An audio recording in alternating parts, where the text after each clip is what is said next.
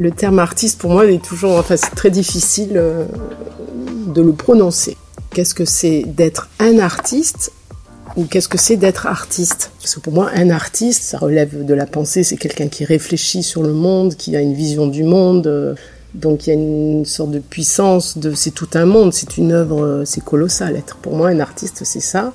Ça va avec un cheminement, une œuvre qui s'accomplit heure par heure, tous les jours, d'année en année, et puis c'est, ça grossit, ça grossit, ça grossit. Et ensuite, je distingue aussi avec être artiste dans un sens plus général, ou des êtres qui ont une sensibilité, je pense quand même, euh, je vais le dire, oui, des émotions euh, assez intenses, sans dire, ils perçoivent le réel peut-être, ou la réalité du monde euh, de manière plus sensible, tout bêtement.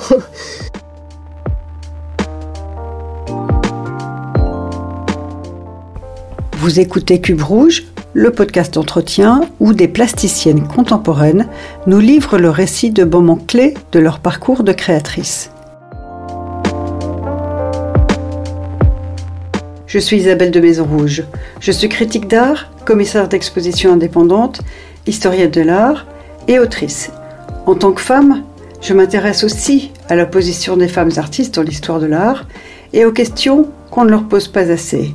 Comment poursuit-on sa route dans le monde de l'art et réussit-on à montrer son travail et le faire accepter? Comment vit-on de son art? Comment parvient-on à exister en tant que créatrice?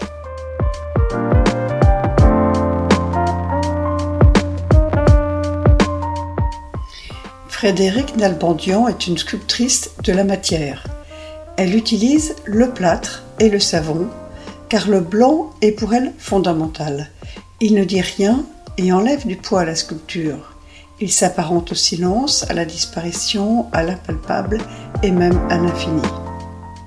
Rose fraîche enterrée dans le plâtre, ou rose fanée réalisée en savon. Ordonnance de colonnes, cannelées, torse ou faites de cylindres superposés, voire de têtes de madone, oreilles, cerveau, se retrouvent dans l'univers de la plasticienne, assemblées et parfois associées à de l'eau.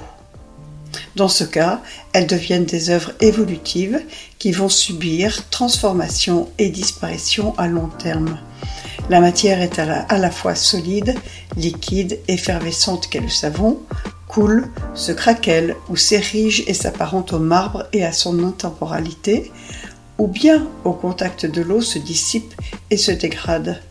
Je vous propose donc de l'écouter vous présenter son travail. Justement, nous sommes dans ton atelier. Oui. Donc ça, c'est le lieu du travail. Il y a énormément de choses, c'est foisonnant.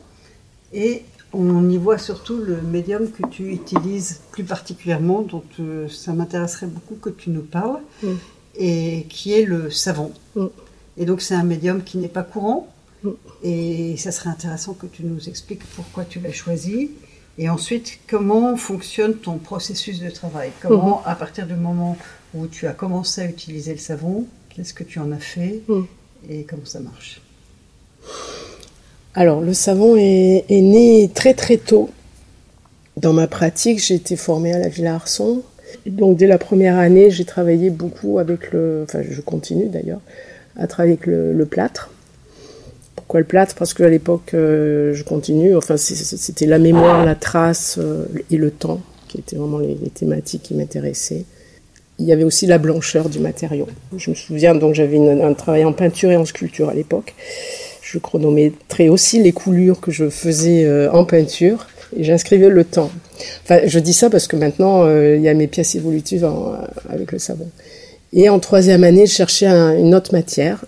Et je me suis dit, euh, pourquoi pas le savon Donc il est né comme ça. Et ce qui m'intéressait spécialement, euh, c'était de conserver ce, rapport direct euh, au matériau, à la matière, en sculpture. Et j'ai abordé vraiment donc toute la sculpture avec cette présence voilà, de, de substance en fait. Donc la substance, elle est liquide, solide, elle a différents états et surtout le savon, qui va même jusqu'à faire de la mousse et des bulles, que j'utilise d'ailleurs dans les dessins. En fait, le, savon est extrêmement résistant. Ils, font, enfin, il se dissout à l'eau effectivement, mais s'il n'y a pas de frottement, il vieillit. C'est une matière qui vieillit euh, très, très, de manière très très belle. Donc voilà, le savon est né comme ça. Et puis après, euh, plus tard, euh, j'ai fait une, analyse. Et là, j'ai compris, pour des raisons personnelles, ce qui m'a un peu rassurée parce que à l'époque à la Villa Arsan, c'était un peu voilà, c'était un peu marginal et je, moi, ça a été, euh, ça a été un parcours euh, pas toujours facile.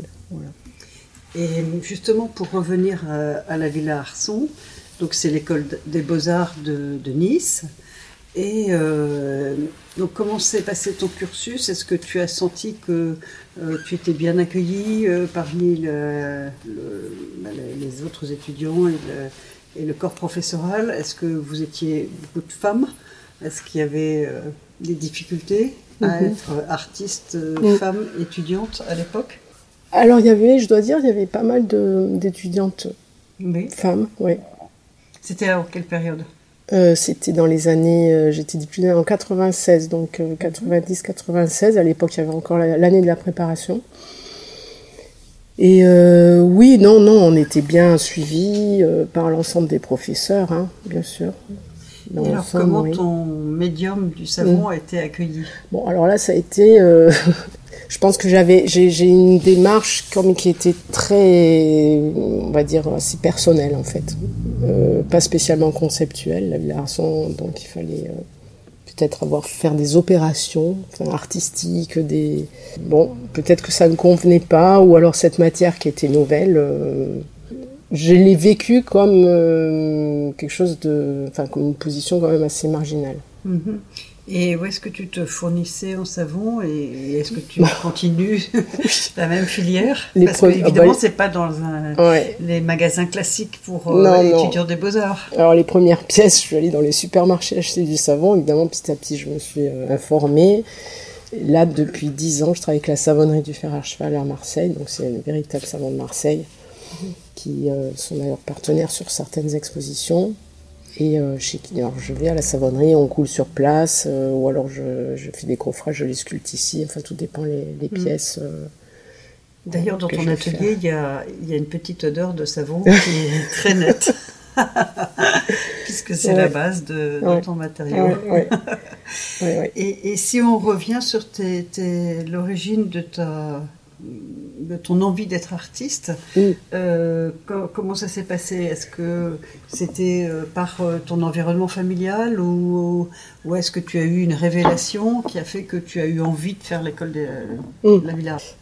C'est quelque chose à laquelle j'ai pas mal hum, réfléchi parce que comme je venais d'un milieu sportif, c'est-à-dire pendant 18 ans de ma vie, j'ai passé 18 ans à consacrer, à tout tourner autour de cette activité sportive qui était le tennis à l'époque. Donc j'ai eu un niveau de compétition assez important. Enfin, j'étais montée Roland Garros, machin. Et euh, mais en parallèle, très tôt et très jeune, j'ai des souvenirs très précis dans ma chambre, euh, même à 4 ans, 5 ans, il y a toujours eu la musique, la présence de la musique. Et je pense que ça, ça m'a vraiment, euh, enfin, ça m'a ouvert sur un monde, évidemment, le monde d'être seul avec soi-même, de ressentir des émotions, de composer, de chercher, parce que je cherchais les mélodies sur une guitare électrique. Après, j'ai eu un orgue, un orgue comme on a tous, euh, enfin enfant, mais moi j'adorais ça. Sauf que j'ai jamais eu l'idée d'apprendre du piano, bien que je l'apprends maintenant, faute du tennis.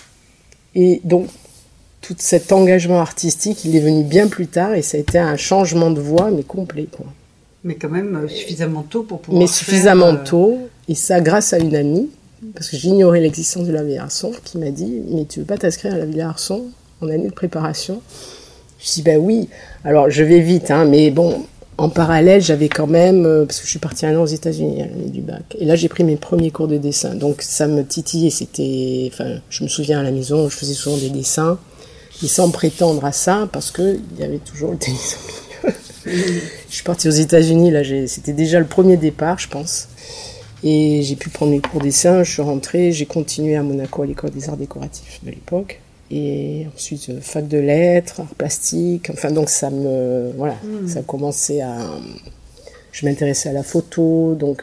Mais prétendre à, devenir artiste, euh, Je m'en sentais déjà pas capable du tout. Ensuite, je restaurais les tapisseries aussi à l'époque. Euh, d'Aubusson, une tapisserie ancienne. Parce que c'est ton père qui est mon père, oui, qui était euh, voilà. il y a cinq générations dans les tapis et tapisseries. Ah oui, je me souviens d'un truc très précis. Je, alors, je voulais être archéologue ou vulcanologue paléontologue. Et puis après, je me dis, mais bon, ça, euh, il faut être bon en maths, je serais pas bon, ça ne ça pourrait pas le faire. Je m'étais dit, il y avait cette idée d'avoir un métier sans solution. Mais ça, j'étais jeune, hein, j'avais cette réflexion en tête. Alors, euh, ben voilà, je, je crois que j'ai trouvé. Ah oui.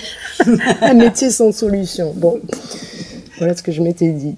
Tu parlais tout à l'heure que tu avais fait une analyse pour essayer de comprendre mm. beaucoup de choses. Et mm. donc, est-ce que tu penses que la partie de l'intime, qui est la démarche de très très nombreux artistes au cours du XXe siècle, et notamment beaucoup les femmes, mhm. c'est quelque chose qui a été euh, quelque chose que tu as euh, introduit dans ton mhm. travail, ou au contraire tu l'as évacué? Mhm. Non, pas du tout. Pas du tout. Non, non, ce qui m'a, ce qui m'a tiré, enfin, c'était plutôt ma vision du, euh, de l'homme, quoi, enfin, de de manière générale. De euh, l'humain. De l'humain, ouais, de l'humain mm. et le temps. Bon, ça c'est les deux axes, euh, enfin un peu gênés, très très très très généraux. Et euh, mais, mais la notion de l'intime, non non pas du tout. Bien que et en plus paradoxalement, le savon on peut pas se choisir mieux comme. Oui. Mm. Mais alors pas du tout. Pas du tout. Et d'ailleurs, ça, c'est, je pense aussi, à la Villa Arson, c'était un truc qui n'était pas encore bien, bien clair, justement. Mm. Mm. Parce que du fait que j'utilisais le savon, étant une femme, enfin, on mettait tout de suite dans le registre. Euh, euh, il y avait une artiste américaine alors, qui faisait des sculptures en chocolat et elle avait aussi fait des sculptures en, savon. Mais c'était mm. plus dans un propos féministe. Moi, mm. ça m'a jamais. Pas, du tout. non, non, c'est pas du tout ça. Et alors, euh, par rapport à une autre euh, réception de ton travail. Mm.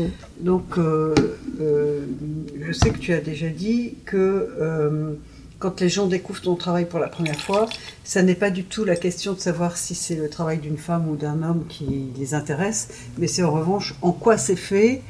Et, une fois qu'ils savent, bah, ils s'interrogent sur, sur ce médium. La question, c'est justement comme toi, tu travailles sur le temps. Mm. La plupart du temps, euh, le public, et je pense, j'imagine les collectionneurs en particulier, s'interrogent savoir si l'œuvre va durer. oui, oui, oui. si elle ne va pas disparaître, eh ben fondre. Donc avec les années, ben non, bon, les, les, collectionneurs ont compris, enfin ceux qui, voilà, les nouveaux, euh, donc ça va, quoi. Mais le public, effectivement, euh, bah déjà est surpris de, de voilà de, de, de, voir une artiste qui sculpte le savon, enfin qui travaille comme je travaille, parce qu'il y a des pièces aussi évolutives qui travaillent avec l'eau, qui se transforment pendant le, temps de l'exposition. Et donc ça c'est toujours une grande surprise pour eux de, de voir ce matériau qu'on utilise au quotidien euh, en prenant sa douche là d'un coup euh, dans un parc sculpté euh, avec deux, tonnes de savon. Mm. Euh, la pluie va avoir une incidence dessus et, tu, l'utilises justement. Eh oui, oui, je l'utilise. Oui. Et ça, c'est quelque chose qui m'intéresse de, poursuivre. Mhm. Et tu l'as travaillé avec quel type d'outils alors? Bah, Soit des outils que je me fabrique moi-même quand les mhm. pièces sont très grandes. Là, par exemple, pour la dernière, euh, des scies euh, ou alors des, grosses gouges. Ou sinon, le matériel pour le, modelage qu'on vient bien. Voilà. Ouais. Euh, il y a une question qui, revient toujours dans, celle que je pose aux artistes femmes, c'est le rapport à la maternité, parce que je sais que tu as un enfant, et donc euh, quelle place ça a eu dans ta carrière? Est-ce que ça t'a freiné? Est-ce que ça t'a gêné? Qu'est-ce qui a pu intervenir? Oui. Alors j'ai, oui effectivement, euh, ben, ça, a été, ça a été une grande surprise d'avoir un enfant parce qu'à l'époque, je m'étais mariée avec, euh, avec un artiste. Euh, et donc, quand, quand, Charles est arrivé, bon, ça a été un, pour moi un, grand bouleversement, mais qui a été très court. mais bon, je dis, fois. J'avais la trouille d'avoir un enfant, je trouvais, enfin, je sais pas que je trouve, c'est une véritable responsabilité. Et donc à l'époque, je ne me sentais pas de prendre cette responsabilité-là, surtout dans le monde dans lequel on vit, puis encore plus maintenant, je veux dire. Donc moi, je, je me consacrais à ma, carrière artistique, à, la voie que j'avais choisie, ça c'était important pour moi. Et Charles est arrivé, mais maintenant, c'est la, oui, évidemment, une banalité extrême. la plus belle chose de ma vie, c'est évident, quoi. Il n'y a, pas de. Bon. Et donc, après, ben, on s'adapte, hein. Euh, évidemment que ça, ça, change un peu la donne parce que ça, ça implique des contraintes de d'organisation. Bah oui, euh, bon, quand il était oui, puis quand il était plus petit, je l'emmenais à l'atelier, euh, mais évidemment, ben, on fait avec quoi. Enfin, c'est pas, il mm. faut, faut, y arriver. Dirais-tu que actuellement dans l'art contemporain, tu disais tout à l'heure que déjà à la Villa Arson il y avait beaucoup de femmes. Et maintenant, on en voit de plus en plus des artistes femmes dans les galeries, dans les musées. Enfin, en tout cas, il y a une recrudescence d'intérêt pour elles.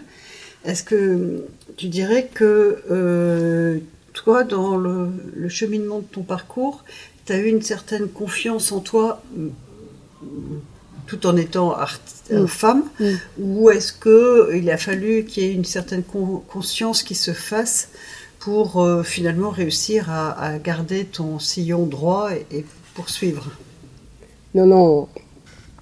Il a fallu que je, non, que je reste, euh, ben, comme j'ai essayé d'expliquer un peu euh, avant, enfin, ça a été une entreprise pas facile dans le sens, toujours cette matière un peu ambiguë, enfin, qui est difficile à défendre, qui, euh, les gens m'ont découragé aussi après. Hein.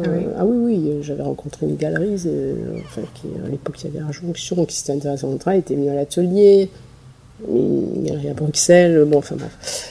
Il m'a dit, mais avec la galerie, arrête tout de suite, ça sert à rien, c'est pas la peine. Mm. Mais une galerie qui avait pignon sur rue, hein, pas une petite galerie, euh, voilà, mm. qui avait 40 ans de métier, donc lui, euh, ensuite un autre aussi, mais c'est une, une impasse, enfin non, non, un autre mm. euh, fait du bronze, enfin bon, voilà. Donc finalement, ah toi, les difficultés que, que des amis masculins, ceci. Voilà. c'est ça, les difficultés que tu as rencontrées dans ce milieu-là, c'était plus particulièrement en lien avec ce matériau, ce choix particulier, et en effet des hommes qui essaient de te décourager. Ah oui, oui, ça, ça oui. Est-ce que tu as eu des soutiens aussi? Oui, alors j'ai oui, bien sûr. Bon, très tôt à la Villa Arson, euh, j'ai un de mes professeurs donc, qui a écrit aussi, que tu connais peut-être de nom, Joseph Mouton, qui euh, nous enseignait l'esthétique, donc lui, il était présent, soutenait. Et puis après, en termes d'exposition, il y a eu Isabelle Bourgeois qui m'a consacré une première exposition qui m'a contacté parce que euh, j'utilisais cette matière. Ça, c'était en 99. Et ensuite, j'ai eu euh, l'aide, ah oui, euh, grâce à l'aide à la première exposition, les, la galerie Soardi à l'époque, en 2003. Et puis, petit à petit, bon, les expositions ont, augmenté. C'est plutôt les femmes qui t'ont soutenu Parce que tu parlais de, de femmes galeristes et là tu, mm. tu es mm. avec une galeriste mm. aussi qui est Eva Vautier. Euh, avant Eva Vautier, j'étais avec la galerie de Pardieu, donc euh, Christian il était. Euh, c'est pas une femme. non, non, non, j'ai pas l'impression que c'était plus ou moins un an. Des hommes aussi m'ont soutenu. Oui, oui. Et, et, et donc tu as été soutenu, mais est-ce que tu as senti à différents moments des creux dans ta carrière? Alors ça, non, jamais. Une vraie progression euh, tranquille. Et donc, alors, les idées te viennent comment? Donc, euh, on mm. a compris que la base, c'était le savon, mais qu'est-ce que tu en fais de ce mm, savon? mm. Est-ce que tu peux nous décrire un petit peu les œuvres que tu, qui sont autour de nous? Euh, Alors, les idées, bah, les idées naissent au sein de l'atelier, bien évidemment. Alors, ça peut naître d'une d'une matière, enfin, à un moment donné où je fais un geste, parfois ça peut m'entraîner, ou alors une réaction de la matière hein, qui me fait. Euh, bah, par exemple, tout à l'heure, j'ai fait un truc complètement idiot. et je me suis. J'ai le, là, je, je, suis en train de sculpter un petit cerveau mm-hmm. en savon. Et, euh, et, la pièce rose que tu vois là-bas en dessous, enfin, c'est embryonnaire, hein, il n'y a rien qui est fait, hein, tu vois, sur le socle, vraiment elle est destinée aussi pour un futur cerveau. Jusqu'à présent, j'ai fait beaucoup de cerveaux, soit en dessin et aussi en sculpture. Et en pièces évolutives, pas évolutives. Pour les petites pièces, elles sont. Bon. Et donc, c'est la série des, dans cette série-là. Et je me disais, euh, ben tiens, je vais le mettre là, enfin, je vais continuer. Et là, d'un coup, je, je vois l'autre. Et puis, je dis, tiens, je vais le mettre en dessous parce que ça me plaît pas comme c'est mis là maintenant. Et là, bah, l'idée, je me suis dit, mais pourquoi je ne mets pas deux cerveaux l'un sur l'autre? Enfin, bon, voilà, c'est-à-dire, il y a des idées qui, naissent comme ça par la manipulation voilà, d'une forme. C'est d'escalier aussi. Oui. parfois la sérendipité. Euh, c'est ça, oui, oui, oui. Le hasard, la surprise, l'accident. Il y a l'accident. Ensuite, il y a pas mal d'analogies aussi. Oui. Pour moi, le savon, c'est vraiment relié au vivant. Et donc un jour, il y a 20 ans, euh, plus de 20 ans, à l'époque j'habitais dans un jardin, je me suis dit, tiens, euh, bah, toujours à la recherche, hein, pour, euh, pour, augmenter le travail, il m'est venu à l'idée, alors je sais pas pourquoi par exemple, ça, et je me suis dit, j'ai envie de plâtrer des fleurs. Donc j'ai pris une fleur, j'ai plâtré, et, et, puis après je me suis dit, mais pourquoi euh, plusieurs fleurs Enfin, ça serait bien peut-être que j'en choisisse une. Et du coup, donc, je suis partie sur la rose rouge plâtrée. Donc, ça fait plus de 20 ans que je plâtre les roses rouges. Donc, ça, c'est ça, c'est une pièce qui est qui était, euh, qui a raté. Mais bon, voilà, il y en a plein les roses, Elles restent à l'intérieur. Celles-ci là-bas aussi, tu vois, elles sont revêtues de Elles sont enserrées dans le plâtre. Dans le plâtre, ouais. Mm. Alors, parfois, je les laisse en deux, parfois, elles sont entières. Bon. Mm. Donc, tu les fais sécher auparavant? Non, pas du tout. Non. Ah non, non, je les enterre vivantes. Ah, tu sentais Je les conserve pour moi. Elles sont conservées enterrées et elles meurent dans le plâtre. D'accord. Et à l'inverse, en 2017, euh, quand j'ai eu une exposition à côté de Paris, là, je me suis dit, je vais euh, inverser le processus. Enfin, je ne vais pas l'inverser, mais comme je travaille en, parallèle le plâtre et le savon, je m'étais dit, j'ai envie de, de, sculpter maintenant les roses, de passer à la sculpture. Parce qu'avant, je, dans les procédés que j'utilise, mm. c'est toujours trempé. Il y a très peu de. finalement, il n'y a pas beaucoup de sculpture en termes de. Je me suis dit, j'ai bien envie de. Dans la série des colonnes, parce que ça, c'est le deuxième axe que j'ai aussi, de colonnes par rapport à la, à la verticalité, la chute, enfin, tenir debout. Et donc, je me suis dit, je vais sculpter des roses dans, dans une colonne. Et, et là, pour le coup, je les sculpte fanées parce que je les enterre, enfin je les, je les plate vivantes, mais je les sculpte fanées. Donc il y a les roses, il y a les, colonnes. Il y a les oreilles aussi. Et l'oreille à l'époque, c'était, alors c'est marrant, ma première oreille, hein, comme quoi. En savon Non, en plâtre. en plâtre. En plâtre, mais par contre, je l'ai suspendue au mur et elle avait un. Parce que ce qui m'intéressait, c'était le, la forme euh, du fœtus de l'oreille. Mhm. Et donc j'avais fait une oreille avec un canal auditif bouché, c'est-à-dire j'avais mis un tube plastique transparent rempli de bleu. Alors c'est drôle parce que maintenant j'ai mes micro-irrigations 20 ans plus tard que j'ai faites. Mais l'oreille c'était aussi ça, ça renvoyait à l'entendement, au sens de la compréhension. D'où le cerveau aussi. D'où le cerveau et tout. Et d'où donc cette grande oreille aussi que j'ai fait en 2015 ou 2016. J'ai sculpté une oreille de 3,50 m qui s'appelle. Ça qui a été un projet avec Pascal Quignard. Enfin qu'il est toujours. Hein une oreille, euh, une pièce évolutive. Pascal fait une euh, performance et euh, il lit ses textes. Et moi, je fais une performance autour de l'oreille que j'ai sculptée. Mais bon, là, maintenant, il est, fatigué, donc il faut que je trouve un lieu pour que l'oreille hmm. puisse continuer. Donc, on a des, les, bandes sont enregistrées. Et euh, tu, travailles souvent aussi justement avec des gens qui font des performances ou enfin, tu fais intervenir d'autres personnes. Et, donc si tu peux nous parler aussi de tes, travaux que tu appelles donc évolutifs. Ah oui, oui. Ben, je trouve, non, là, enfin, je travaille pas particulièrement souvent avec d'autres. Ça m'intéresse, mais euh, non, il y a eu juste le, projet, ce projet-là avec Pascal Quignard, mais c'était la musique au départ mhm. qui nous a reliés.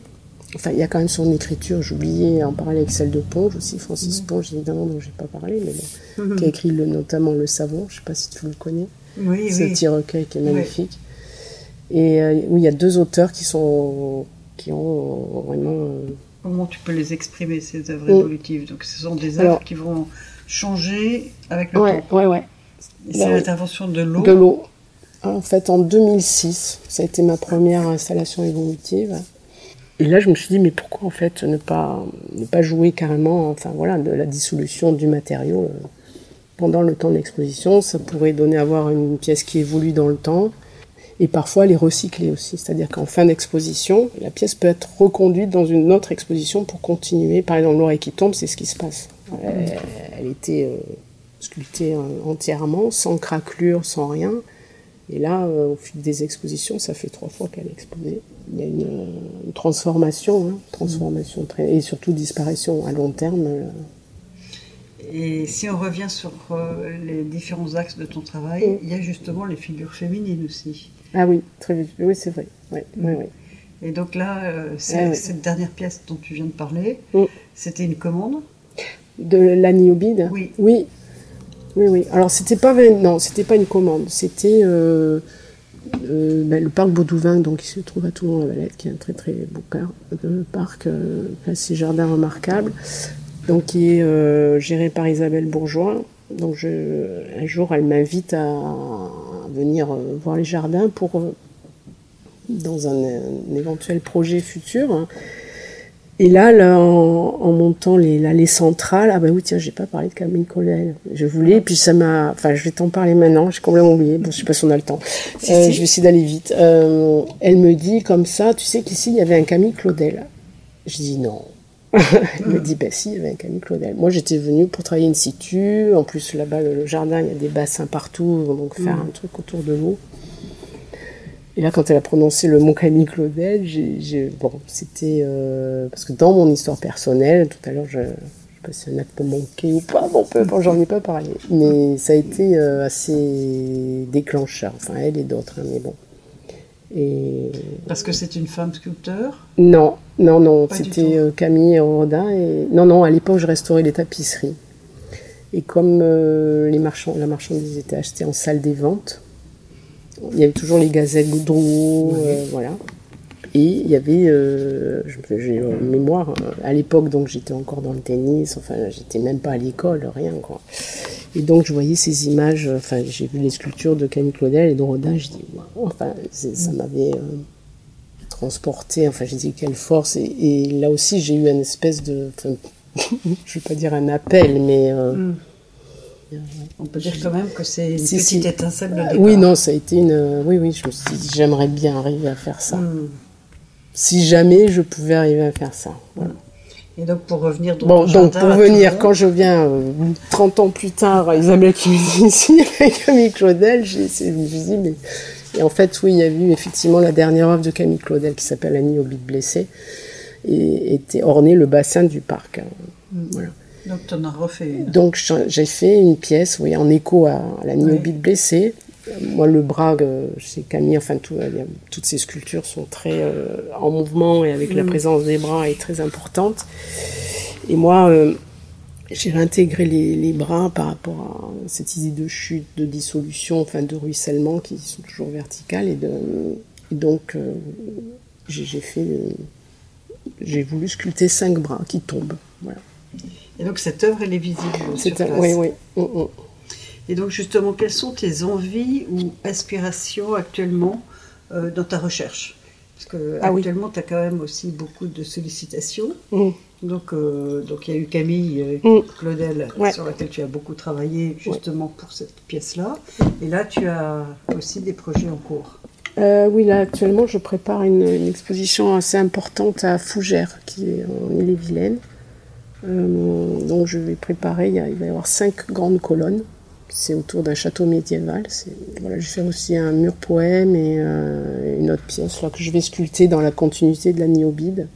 Et il y aura aussi, ah non, il y a une chose importante, euh, c'est que cette exposition va me permettre de pouvoir réaliser un projet euh, dont j'ai eu l'idée il y a quelques années, mais jamais, jamais eu les financements pour, qui est une double sculpture, c'est-à-dire l'intérieur est composé d'une matière non éphémère et l'externe est une enveloppe en savon.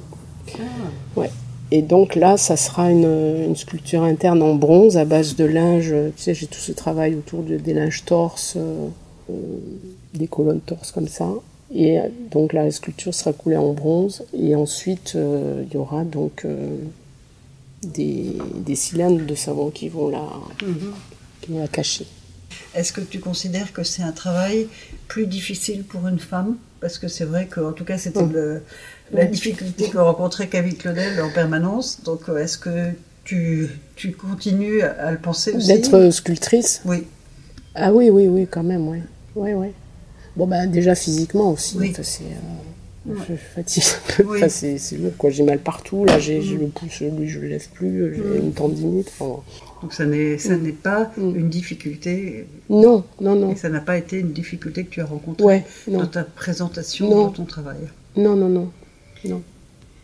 Alors si on continue dans les aspirations, euh, quel serait ton désir d'exposition en ce moment? Un rêve, un rêve d'exposition. Ça serait ben, de pouvoir euh, réunir au sein d'un d'un espace euh, en fait l'ensemble de ma pratique parce que jusqu'à présent ça enfin c'est toujours euh, Présenté par Petit Bout. oui voilà Une belle rétrospective, quoi. oui bon On va, on va rêver ça pour toi aussi. Euh, après, non, il y a quelque chose aussi non, qui me tient, que j'aimerais bien, ça, oui. Euh, ben, en, en rapport avec ce temps, puisque tout, tout, enfin pas tout, mais il y a ce travail sur le temps qui, me- qui est témoigné par le dépôt, alors à la fois dans les bacs, dans les grands bacs noirs, qui sert de réceptacle dans les installations évolutives. Là, le- ça, par exemple, ça doit être le cinquième, ça s'appelle les, principi- les précipités. Donc j'en ai euh, toute une série. Il y en a qui sont en collection privée. assiettes. Ouais, Ou comme des- une- non, on ce sont des tons si- d'eau, c'est des peintures. En Ah fait, oui, c'est voilà. les bacs au sol qui que j'enduis de bitume. D'accord. Les... Et en fait, le, moi On je ne des peintures. oui, moi je fais rien, c'est le savon Oui. qui fait tout. D'accord, Et le les, et les dissolutions qui se mettent en place. Mm, mm, Après, en fin d'expo, je laisse sécher. mhm. Et en général, je contrôle le débit d'eau. Quoi, et, Mm. et ensuite, euh, ça devient des peintures. Oui, c'est ça. Ça, c'est un beau Bah. Celui-ci, c'en est un aussi. Là, le- Oui. Et, et donc, euh, bah, en tout cas, merci beaucoup Frédéric euh, Nalbandian. Et on va se Bah, c'est quitter moi qui te sur, remercie, euh, peut-être une dernière œuvre qui Mm. t'aurait marqué. Mm. Tu as parlé tout à l'heure de Camille Claudel, tu parles aussi de deux poètes ou Oui, écrivains. oui. Euh, Est-ce qu'il y aurait aussi une œuvre qui, qui t'avait marqué plus particulièrement? Oh, qui, qui, qui aurait déclenché ou marqué? Parce que marqué, il y en a beaucoup, Oui, beaucoup. ça, je m'en doute. Oui, on a tous un, un musée dans sa tête. Mais déclenché, euh, c'est autre chose. Mais alors marqué, il y a de, je toute la sculpture Donatello, enfin bon, la, la Madeleine de, de- de- Mm. voilà. Et sinon, oui, euh, quand même le, enfin j'y songé les, les caprices de Goya, les, les cauchemars, tu sais. Ah, oui, c'est extraordinaire. Ouais. Et ça, pourquoi Euh, Pour le, ben, la vision, quand- voilà, de, Mm. de- de ce que nous sommes. Merci beaucoup. Merci à toi beaucoup.